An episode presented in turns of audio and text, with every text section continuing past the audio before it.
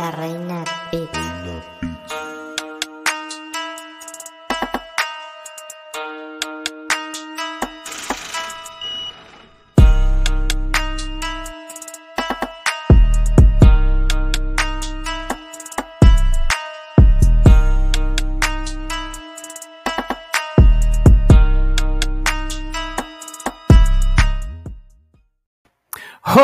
Mundo, bienvenidos a su podcast MMA Info Magazine, el podcast de las artes marciales mixtas de la República Dominicana, el Caribe y Latinoamérica. Tenemos que el lunes 9 de agosto del 2021, viniendo de una buena, bu- de un buen fin de semana, interesantísimo para todos aquellos amantes de las artes marciales mixtas, sobre todo UFC 265 que estuvo desvelando el pasado sábado, una cartelera interesantísima, súper buena de principio a fin, la cual vamos a estar hablando un poco de ella.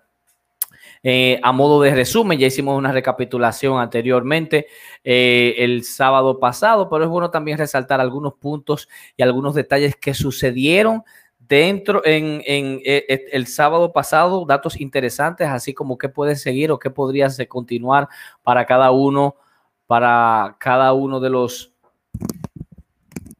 o para, la por algunos de los peleadores que tuvieron eh, victorias sobresalientes. Saludos a, Sa- a saludos a FF, sí, hermano, estuviste ahí, de verdad. Gracias por estar aquí con nosotros. Mientras tanto, señores, tenemos que hablar, no sin antes decirles que por favor se suscriban a nuestro canal, activen la campanita de las notificaciones y recuerden visitar cualquiera nuestro portal en cualquiera de las plataformas más famosas a nivel mundial, como son Facebook, YouTube, Twitch, nos pueden encontrar como MMA Info Magazine, también en Spotify estamos subiendo el contenido. Y si quiere buscarnos en TikTok, eh, también lo puede hacer como MMA Info Magazine. Y en el caso de, en el caso particular de Instagram nos puede encontrar como MMA Info Noticias, así que estamos divers, diversificados para cada uno de ustedes y para cualquiera de las plataformas que a ustedes les interese les interese. Y recuerden que llegamos gracias a Convex Store y a Deolio Richardson, así como mi angelito, tu tienda preferida de niños. Señores, hablemos un poquito de UFC 265. El pasado sábado eh, tuvimos una cartelera súper interesante, tuvimos eh, eh, peleas extremadamente buenas y sobre todo la pelea más interesante y por la cual estaba marcada como la pelea estelar era el título interino entre Cyril Gain y Derrick Lewis en Houston, en Houston, Texas, la casa de Derrick Lewis. Lamentablemente, eh, Derrick Lewis no pudo darle, darle ese premio a todos los fanáticos que fueron a verlo en esa ocasión porque Cyril Gain montó prácticamente un espectáculo de técnica, un, un performance increíble para el francés, quien se lleva el título a Francia, el título interino y por ende podría ser, digo podría porque existen algunas variables que quizás puedan impedirlo, las cuales vamos a hablar un poquito más adelante. Podría ser el próximo en la línea enfrentarse a Francis Engano, su ex compañero de entrenamiento. Así que vamos a hablar rápidamente. Johnny Muñoz, señores, nuestro querido y adorado amigo de Raíces Latinas, aquí Cabembo derrota a Jamie Simons por sumisión, una sumisión con un mataleón muy bonita. Se, fue bastante variado porque en el segundo asalto buscó la pelea en el piso. Extrañábamos que en el primero no lo, haya, no lo había hecho. Sin embargo, sí pudo, pudo hacerlo. Encajó a Jamie Simons y ahí se lleva su primera victoria en el octágono. Melissa Gato, señores, una de las grandes, las grandes promesas de, de las 125 libras, hace, hace su aparición y de qué manera una victoria por TKO, pero fue por parada técnica del doctor eh, y eso fue producto de que en el primer en el segundo asalto, perdón, en el primer asalto trabajando a ras de lona, que tiene también un muy buen piso, Melissa Gato, y, e, intentando en algunas ocasiones un ámbar y de hecho también intentó una Kimura frente a una Victoria Leonardo. Ella misma dice que sintió, estoy hablando de Melissa, que sintió cuando algo se rompió y fue, y fue por eso, por tal razón que a finales del segundo asalto, eh, Victoria Leonardo, entonces el doctor la revisó y tiene una fractura. Miles Jones, señores, increíble eh, el performance de Miles Jones eh, frente a Anderson Dos Santos, de verdad, muy buen performance. De hecho, ganó eh, el performance de la noche.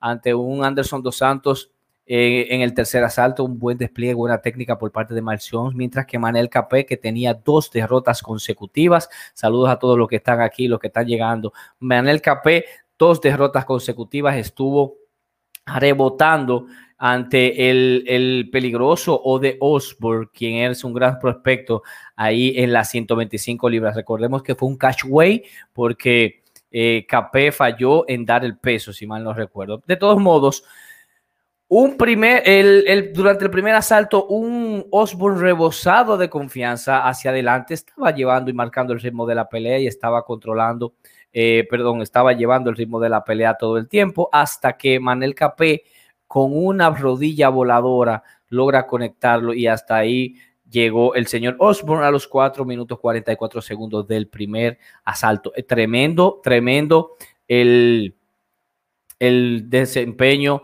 de Manel Capé. Y entramos ya a las, eh, las, preliminares. Jessica Pene, a, luego de de, cuatro años de inactividad regresa y con su segunda victoria consecutiva. Recuerden que la primera fue ante Lupita Godírez y en esta ocasión se lleva Carolina Kowalkovic con un muy buen despliegue de piso, transiciones interesantísimas a Jessica Pérez y finalmente la somete por ámbar en el mismo primer asalto. Carolina, quinta derrota consecutiva, así que bye bye Charlie, nos vemos pronto Carolina. Eso, eh, eso fue lo que vimos iniciando. Alonso Manifield frente a una pelea en una pelea frente a Ed Herman, todos se recuerdan a Ed Herman contra Mike Rodríguez, aquel, aquel famoso, aquella payasada que hizo y alegando que había recibido un golpe bajo, sin embargo, eh, no fue así.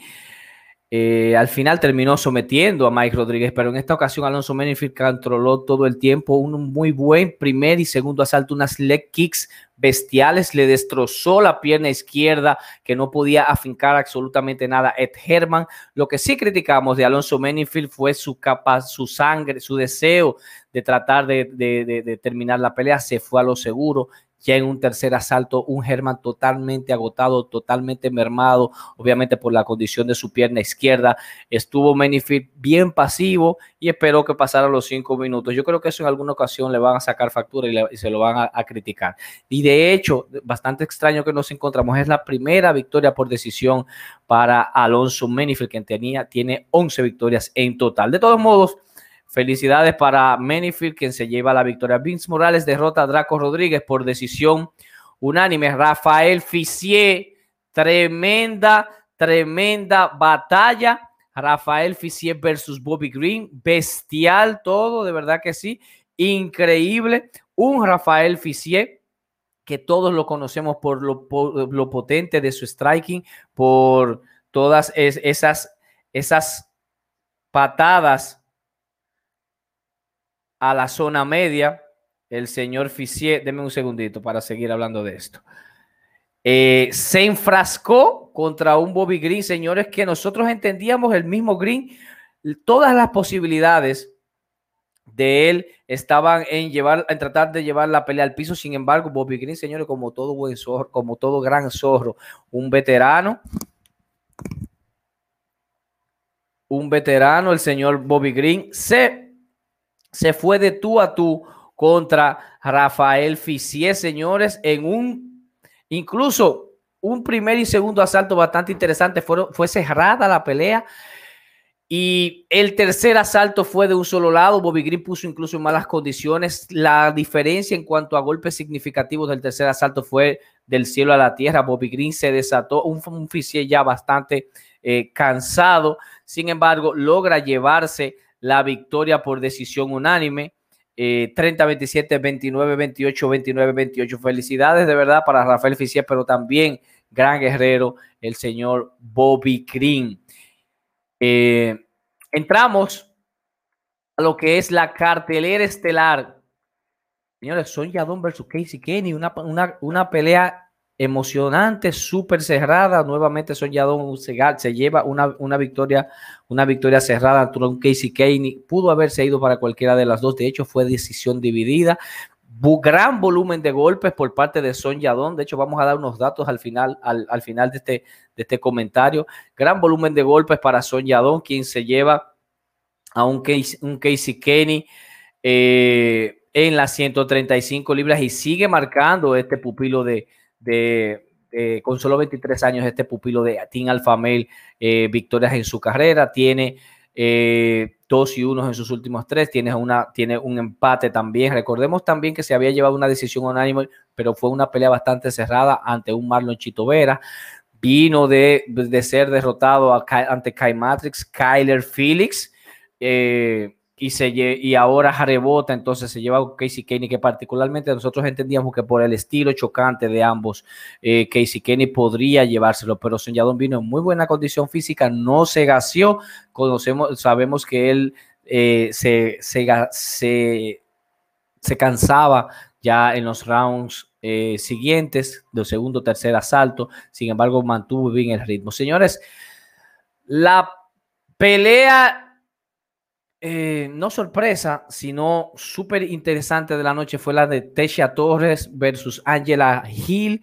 Se había comentado o habíamos dicho junto a nuestro querido Eric Alexander de la Liga de Combate, él había mencionado que esa pelea le encantaba y de hecho fue una gran pelea, una Tiny Tornado con un gran volumen de golpes, señores.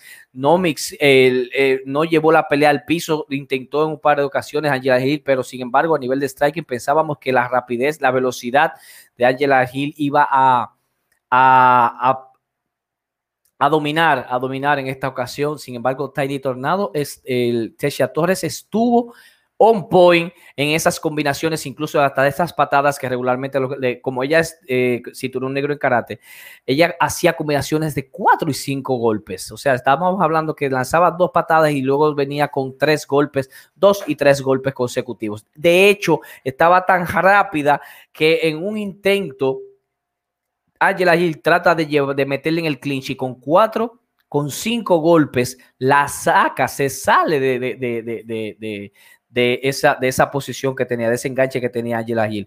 Interesantísimo lo de, lo de, lo de Tisha Torres, señores, cómo ha evolucionado luego de esas cuatro derrotas consecutivas. Ya nuevamente se encarrila con una racha de victoria, de victorias de tres.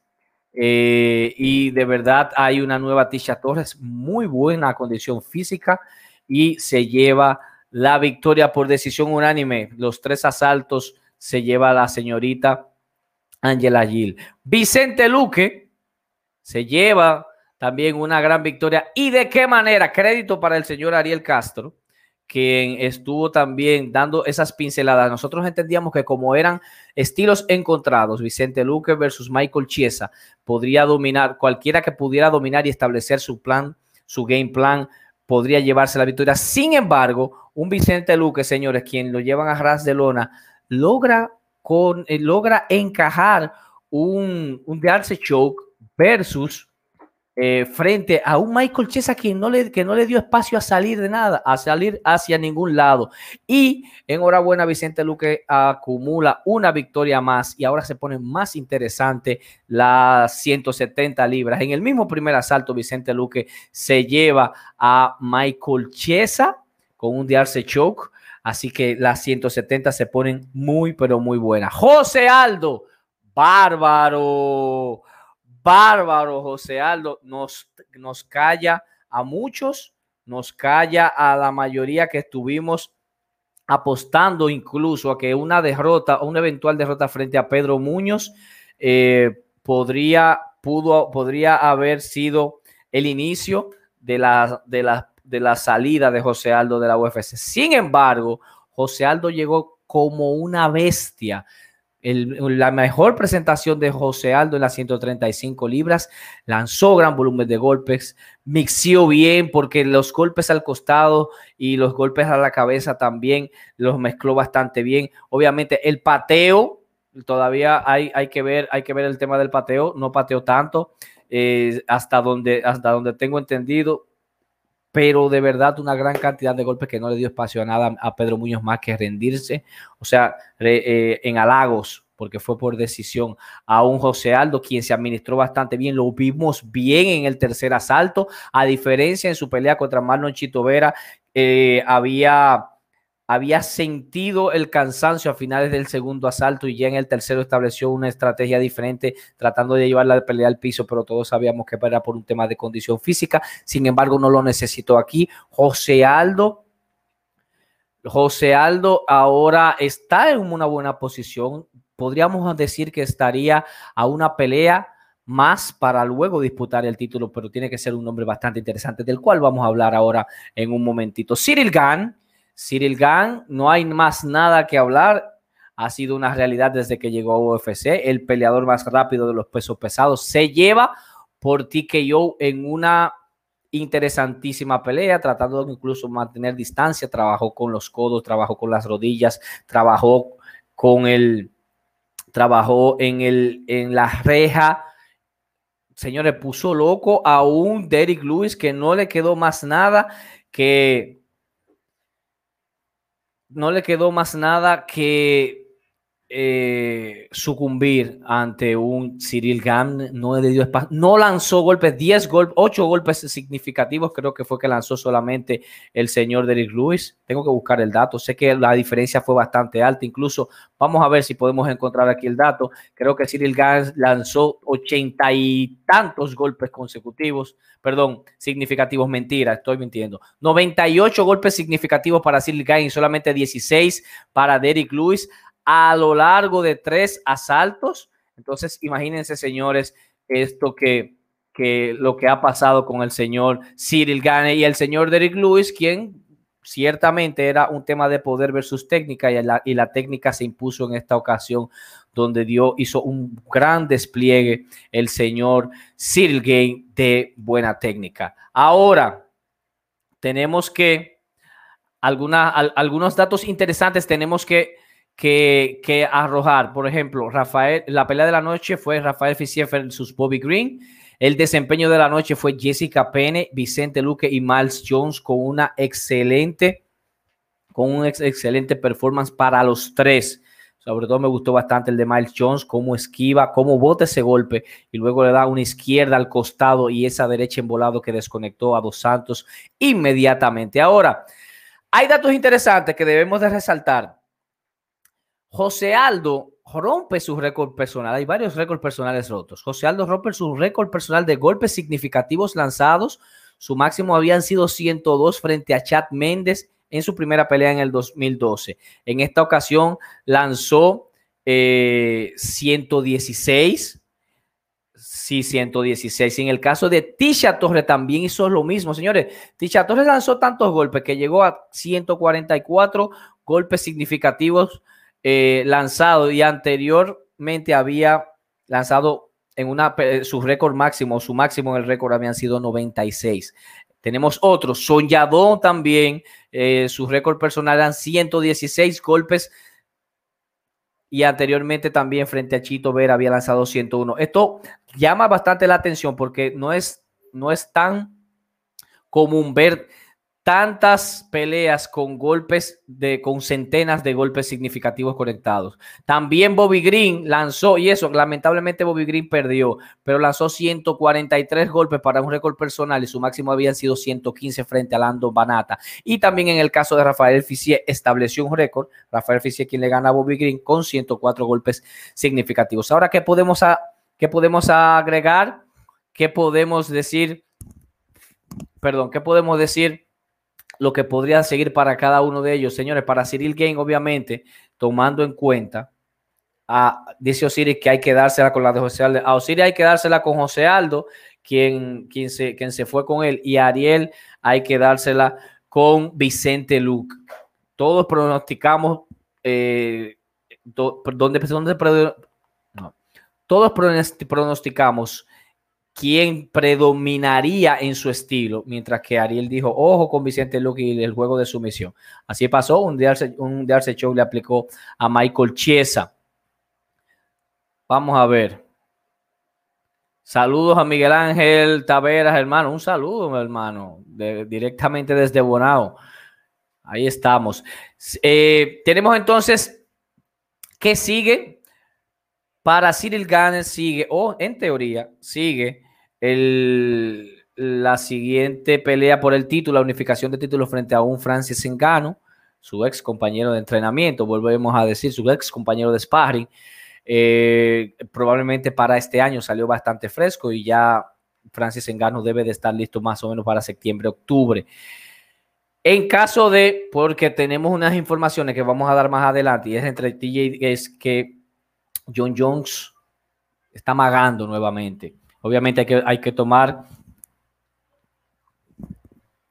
hay que tomar bien en cuenta cada vez que, que Jones Jones no se sabe lo que va a pasar con John Jones. Hay que tomar bien en cuenta cuando él hace algún tipo, emite algún tipo de información o comunicado. En el caso de José Aldo, hay que tomar, hay que, hay que tenerlo bien en cuenta. José Aldo eh, ha pedido a TJ show en diciembre. También podría ser, podría también pelear contra un Rob Font. Cualquiera de las dos victorias podría darle a él una oportunidad titular. Estamos hablando de que un TJ show ex campeón, quien vino y venció a Cory Sanhagen y pidió su oportunidad titular, que no está descabellada porque obviamente es el campeón, ese, él fue despojado de su título antes de, la suspensión. José Aldo se enfrenta a un TJ Dillashaw en una pelea bastante interesante desde de, ambos, de ambos peleadores. Tenemos que un Rofón también, quien viene de un gran performance, sería una muy buena opción. De hecho, se está, se está perfilando como una opción al título, eh, Rofón. Así que está, está buena la situación ahora mismo del señor José Aldo, quien puede encarrilarse en cualquier momento y cumplir su, su, su, deseo, que él dice que llegó a la 135 para, para ser campeón. Y tomando en cuenta que ahora me surgen más dudas, porque yo mismo estaba retirando desde hace rato a José Aldo, pero ahora, luego de ese gran performance, yo creo que ah, tendría, tendría que reordenar algunas informaciones en mi cabeza y aceptar que José Aldo todavía le queda en esa división, definitivamente. También tenemos que podríamos ver aquí Vicente Luke pide la oportunidad titular, pero también hay alguien en, el camino que se le puede atravesar. Estamos hablando de que Kamar Usman versus Colvin Covington es lo que sigue. Leon Edwards está pujando un poquito el tema de la, de la oportunidad titular, pero con esa presentación que al final, obviamente, el show, el espectáculo predominó porque estamos hablando de una presentación entre Leon Edwards versus eh, Nate Díaz, donde Leon Edwards cuatro minutos y medio le dominó a Nate Díaz, pero al final cuando fue tocado, eso fue lo que, ¡pum!, lamentablemente derramó, esa fue la gota que derramó la copa y e independientemente de que Leon Edwards haya ganado, quedó, dejó en dudas a un Dana White, que si bien es cierto, había dicho anteriormente que iba a ser, que iba a ir por el título de la 170, todos sabemos que Dana White no se lleva con este tipo de estilos como el que tiene Leon Edwards, así que vamos a ver qué podría pasar con un Vicente Luque.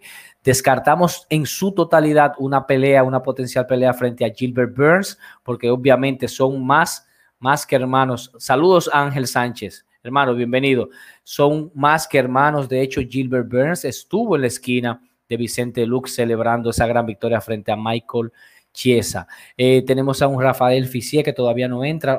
mañana es el tema del ranking, pero vamos a ver si logra entrar. Si no, ahí tiene a un Thiago Moises que podría, eh, que caería bien una, pelea para él. Eso es lo que tenemos para UFC eh, en cuanto a la recapitulación de UFC 265.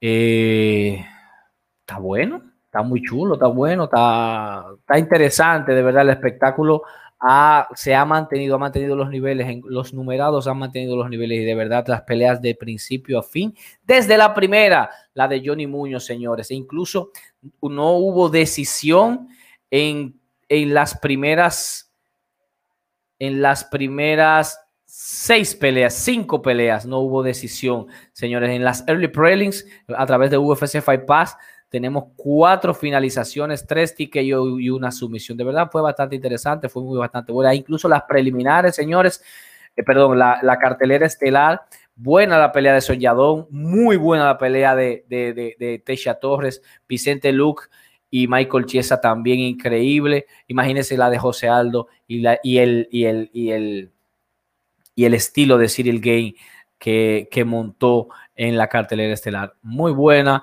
la cartelera de UFC 265. Tenemos, señores, que hablando de John Jones, hablando de John Jones, el señor Jones recientemente, el señor Stipe Miocic recientemente dijo que había aceptado una pelea, o, si no, o, fue Dana White, uno de los que había aceptado una pelea contra John Jones, según, según Dana White.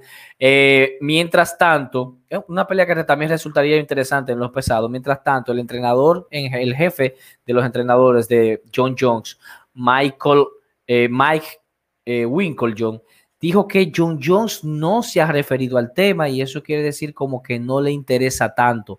Eh, hay, hay una situación realmente con John Jones porque no se sabe lo que pide, no se sabe lo que quiere y está desde hace rato, desde hace rato podemos decir que patinando en la situación de cómo va a llegar a los pesos pesados, si es una pelea grande, si es una pelea que va a si es una pelea que se va a ir directamente a buscar la oportunidad titular, bien merecida. De hecho, se estaba, se estaba negociando con él en aquel momento contra, contra el, campeón, eh, pero él pedía 30 millones. Cuando, cuando Francis Engano se hizo campeón, él pidió 30 millones. Eso obviamente lo dejó descartado. Luego dijo que iba a venir en el 2022. Ahora se están barajando una serie de opciones. Entre ellas está Stipe Miocic, pero también Wilken John deja caer esa cascarita diciendo como que él lo que quiere es una pelea grande y que si el problema es el tema de acostumbrarse a su peso, viniendo de John Jones, quien es un gran atleta, ya le está acostumbrado a eso y que él ha trabajado por eso. Eso dijo Winklejohn. Entonces, eh, por eso fue que pusimos en asterisco que, potencialmente Cyril Gann es el próximo retador al título, porque si a John Jones se le ocurre y se le antoja llegar a un acuerdo con UFC en este momento, un acuerdo económico, porque lo único que se haga, ah, lo que, ha retrasado eso es el tema económico, inmediatamente le van a dar la oportunidad titular y Cyril Gann va a tener que hacer fila para que en el 2022 pueda, de, pueda unificar su título. Esa es la situación que tenemos contra John Jones actualmente. Vamos a ver. Mientras tanto, porque Dana dice que el show debe continuar, el que está ahí en, en, en la línea perdón, que me, que, me, que me trabé un poquito porque estaba tratando de pensar lo que iba a decir y leer este comentario de Cavernia. Saludos. ¿Por qué los luchadores mojan la lona de su esquina con agua? Lo hacen para refrescarse, lo hacen para tomar agua y obviamente eso, eso le da cierto, cierta ventaja. Eh, a, través de las pausas en, los, en cada uno de los asaltos. Tienen que secarlo nuevamente porque la lona obviamente si se queda mojada está eh, están expuestos a, resbalar en ella. Buenas noches, dice él. Saludos desde Veracruz, Efraín, un saludo de verdad. Bienvenido. Ángel, mi hermano, saludos. Miguel Ángel, excelentes informaciones. Únete a nuestro chat de WhatsApp si, si así quieres para que discutamos en el foro y definitivamente sigamos creciendo. Señores, tenemos otra noticia interesantísima y es lo que le estaba diciendo sobre Leon Edwards. Leon Edwards, en este preciso momento tiene una racha interesante y viene de ganarle, viene de ganarle al señor eh, Nate Díaz eh, recientemente y eso lo pudo haber colocado como, como el próximo en la línea. De hecho, eso era lo que se, lo que se estipulaba, pero como entendemos que que Dana White, así como él cambia el día y la noche, cambian los pensamientos de él. Eh, luego de esa presentación frente a Nate Díaz, donde se llevó obviamente la victoria en el UFC 263, surgió, surgieron ciertas cosas y es que eh, la bulla, el show, el espectáculo se lo lleva a Nate Díaz, aunque salió ganando, aunque haya perdido la pelea. ¿Qué pasa? Eh, esta gran racha de, de victorias no le garantiza la oportunidad titular. Y por eso ahí está Vicente Luke. Nate Díaz, le gana Nate Díaz, tiene un no contest versus Abelal Muhammad por un IPOG. Eh, anterior a eso había hecho una pausa de dos años por temas de COVID, la pandemia y todo ese tipo de cosas. Pero la verdad de todo esto es que él está llegando por sus propios méritos, el señor Leon Edwards, en algún momento la oportunidad titular tenerla frente a Camaro Usman y no porque le cae bien a todo el mundo o que le cae bien o no tiene el carisma que Dana White espera para que él sea un buen retador al título y quizás le pueda generar bastante números. Sin embargo, la, también podemos resumir en que eh, Vicente Luque es el único, eh, no se ha enfrentado a, al señor Kamaru Usman. Kamaru Usman se enfrentó, eh, bueno, va a una revancha ante Colby Covington, ya se enfrentó a Gilbert Burns que está por ahí, ya se enfrentó a Leon Edwards por allá por el 2015 o 2012 Vamos a ver si 2015, aquí lo tenemos. Entonces, Vicente Luke, con lo bien parado que quedó y tomando en cuenta que esas son las personas, es la única a la que Camaro no se ha enfrentado, podríamos ver o una oportunidad titular por parte de Vicente Luque directa o una o determinar ya nuevamente establecer la una revancha entre Vicente Luque y Leon Edwards. Recordemos que Vicente también le ganó a Leon Edwards, eh, Leon Edwards le ganó a Vicente Luque hace, hace ya varios años. Eso es lo que tenemos. Mientras tanto, saludos, Lex. Todos tenemos, dice Lex, todos tenemos motivos para odiar a Dana Pink. Claro, en marzo el señor Dana White dijo que él iba a ser el próximo al título. Después, después se mete ahí en la, en, la, palestra, en, la, en el medio de la ecuación, el señor Nate Díaz. Hay un lío. Entonces ahora dice que todavía necesita una pelea más.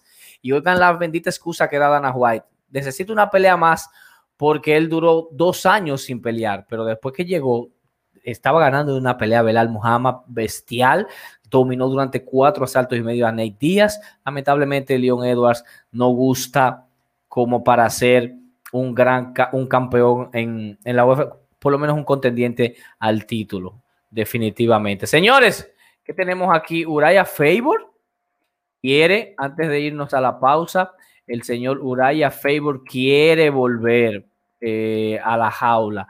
Recuerden a, como le decían, de California Kid, el señor Uraya Feuer quiere volver eh, nuevamente luego de, de, perder feamente hace, dos, hace en el 2019 fue un, un KO que lo dejó lo dejó medio, medio loco frente a Peter Young en el UFC 245. Anteriormente había regresado frente a un Ricky Simón que le ganó por ti que yo, pero si metemos a Ricky Simón y a Uraya Favor en este preciso momento, como hemos visto, el poderío de Ricky, eh, yo creo que tenemos mucho que cuestionarle a Uraya, de verdad que sí, de verdad que sí. Ah, Alessandro Fiori, hermano, el jab de Fiori, tremendo, de verdad. Muchísimas gracias, hermano, un saludo, se te aprecia bastante. Mientras, eh, continuando con el tema de Uraya Fútbol, señores, Uraya Facebook que se mantenga trabajando con su chico, con una Macy Barber que regresó eh, comenzó a entrenar con el Team Alpha y ya tuvo una muy buena victoria. El mismo Son Yadon, que quien está subiendo, tiene 33 años. Andre Philly, eh, Cody Garbrandt, que ahora quiere irse a las 125 libras. No joda tanto, Uraya. De verdad, mi hermano. No, no, no fuñas tanto y ya a tus 42 años, yo creo que ya es suficiente y mantente entonces en tu team, entre, en el Alpha Male, tratando de adelantar todos esos grandes talentos que tiene. De verdad que sí. Y yo creo que sí, que el Team Alpha Male puede seguir estableciéndose eh, como, un, como un gran equipo. El, el señor Uraya Ferbo. Y, no, y que no invente mucho, que se quede ahí tranquilo. Señores, eh, tenemos que hablar de Giri Prochaska. El señor Giri Prochaska va a ser el próximo, el, el peleador de reemplazo en, la, en la pelea entre Glover Teixeira, entre Glover Teixeira y Jan Blakowicz. Esto se está poniendo muy de moda. De hecho, en las 155 libras, en la pelea, también se, se dijo el otro día que Benel Darius iba a ser o quería ser el peleador de reemplazo. Esto es para garantizar que la pelea titular sea efectuada. Se está utilizando este tipo de modalidad y vamos a ver qué sucede ahora entre un Glover Teixeira versus Jan Blakowicz, quien eh, Teixeira se ganó su oportunidad a sus cuarenta y tantos de años y se van a enfrentar en, septiembre 25. Mientras tanto, tenemos a una de las grandes a una de las grandes figuras en, las 205, es una división que ha estado un poquito mermada, han, han, ido han ido subiendo, pero se han quedado a mitad del camino figuras como Johnny Walker, eh, como Dominic Reyes, el mismo Alonso Menifil, ahora retomando otra vez, pero todavía le falta. Sin embargo, llega un Giri Prochaska, quien se enfrenta eh, de manera inmediatamente a, a Volkan, Volkan Ostemir, eh, puede, lo pone en malas condiciones, monta su espectáculo el señor Prochaska y de verdad deja mucho, deja, deja de muy, muy buen gusto, lo cual le permite el ex campeón de Racing enfrentarse a un Dominic Reyes con quien acaba con todo. Esto le da, esto da que inmediatamente él, si no es el, si no entra como reemplazo, entonces puede ser el próximo eh, contendiente al título. De hecho, se ganó el perfume de la noche porque fue súper, súper interesante, de verdad que sí. Así que, señores, eso es lo que tenemos contra, con Giri Prochaska, quien se va, quien es un personaje con ese, con ese, con ese estilo que tiene.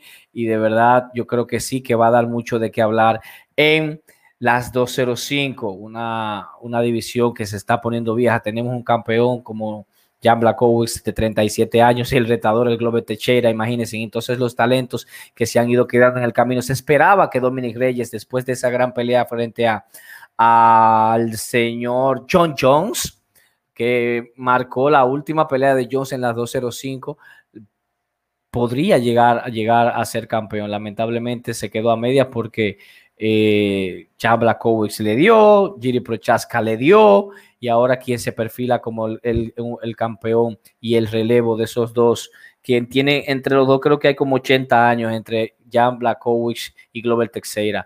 Él será el señor Giri Prochaska. Señores, nos vamos a una pausa. Regresamos rápidamente con algunas otras noticias. Así que no se muevan.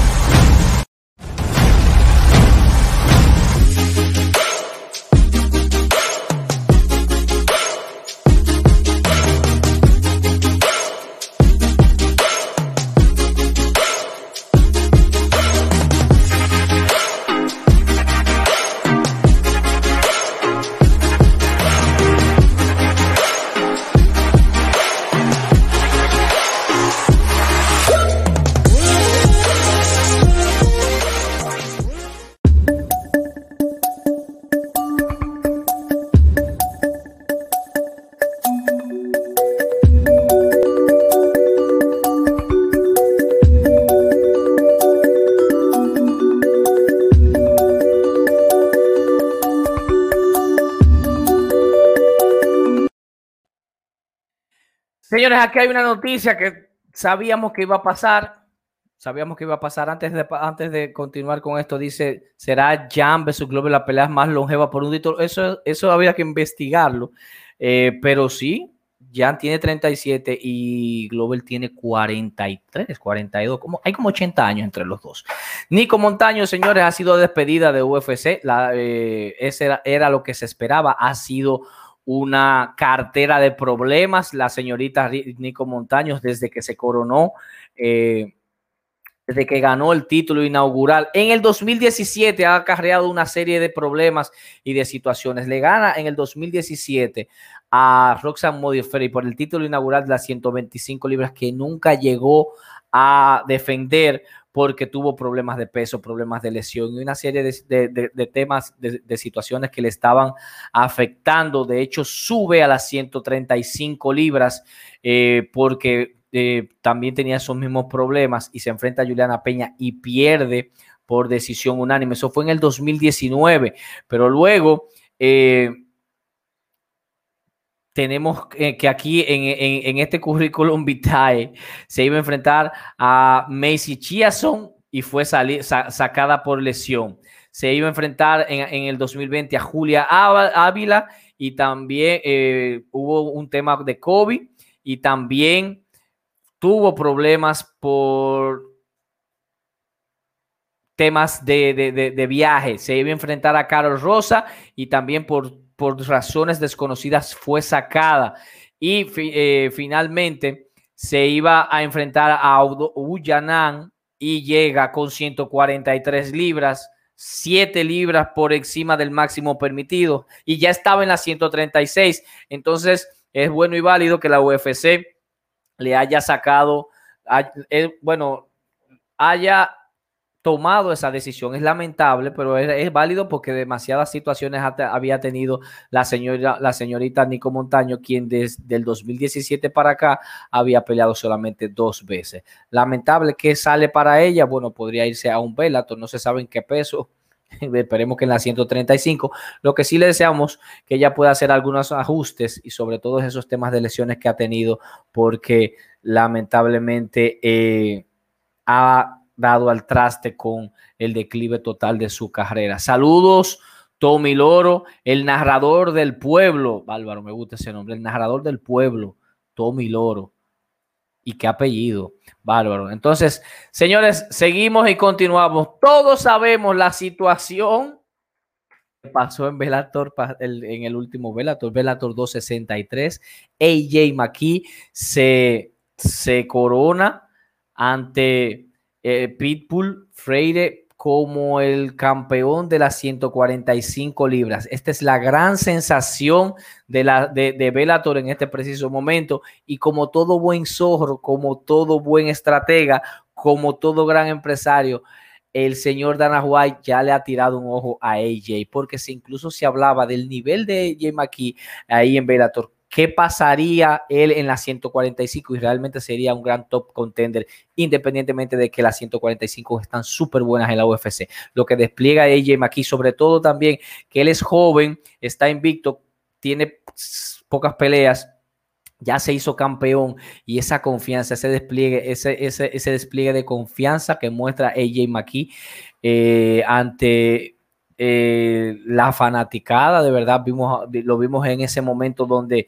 él parecía un veterano, no se veía presionado en ese tipo de escenario. Estamos hablando de que tú estás enfrentándote con el doble campeón, el de la 145 y el de la 155. De hecho, ya se está estipulando que la gente de Patricio Freire quiere una revancha en las 155 libras por el título frente a un NJ McKee.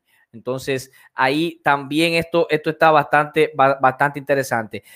La noticia per se que les quería decir es que era que el mismo Dana White, tomando en consideración el gran talento de AJ, dice que va a esperar a que él termine su contrato en Bellator para entonces poder ofrecerle. Vamos a ver qué pasa. Ya se trajo a Michael Chandler, aunque muchos dicen que no fue el mejor momento de Michael Chandler, pero ha dado una gran batalla en las 155 libras.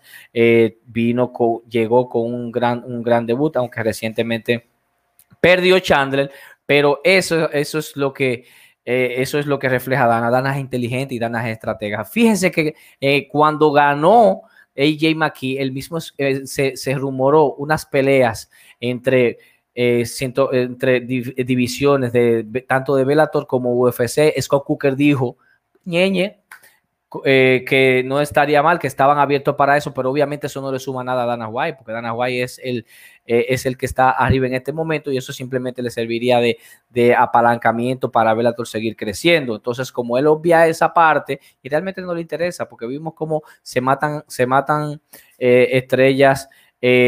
Como pasó Bellator versus Rising, donde Darren Caldwell lamentablemente, señores, lo, mandaron al, fondo del abismo rocalloso, como le dicen a la, a roca.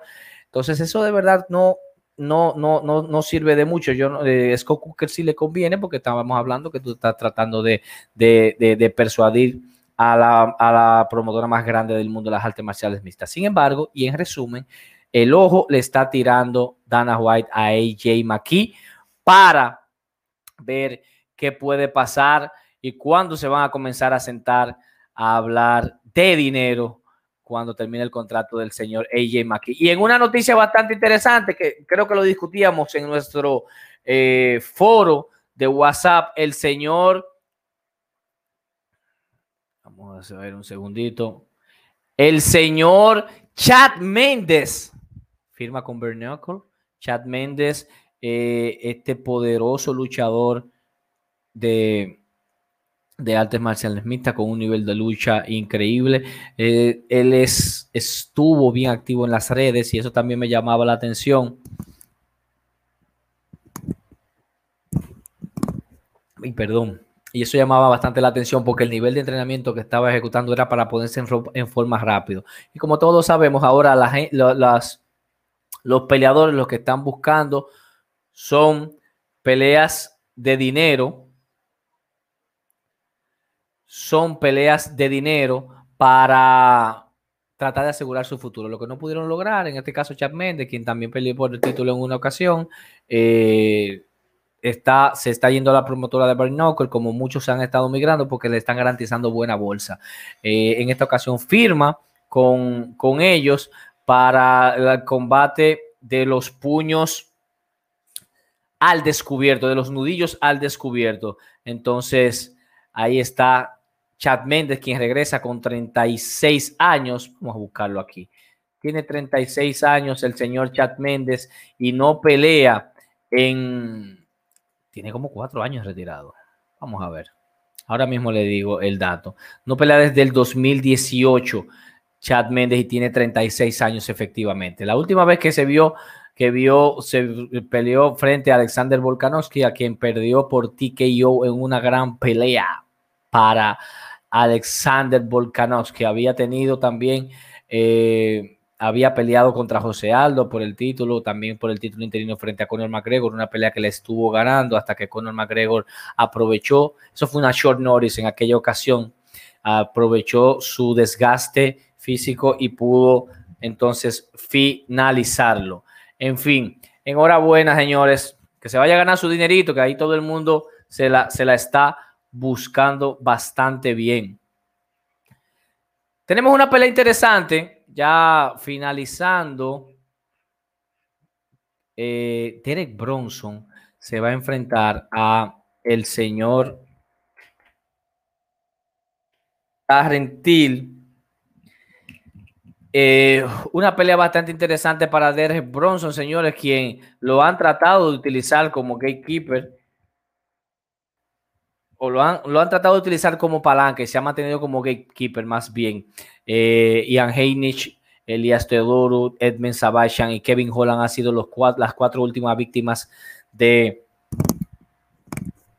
del señor Derek Bronson. Ahora en esta ocasión se, se enfrenta a un Darren Till que ha tenido diversas situaciones eh, no está tampoco, no es que está tampoco en su mejor momento porque tiene uno y tres en sus últimas cuatro, pero es un hombre relevante sobre todo para un Derek si quiere buscar una oportunidad titular. Darren Till se, viene de perder eh, frente a Robert Whittaker por decisión unánime. Luego, eh, anterior a eso, perdón, se iba a enfrentar a Jack Hermanson en diciembre y fue forzado a salir por una lesión eh, se iba a enfrentar a Marvin Vettori también en abril pasado y Till fue forzado también a salir por otra lesión.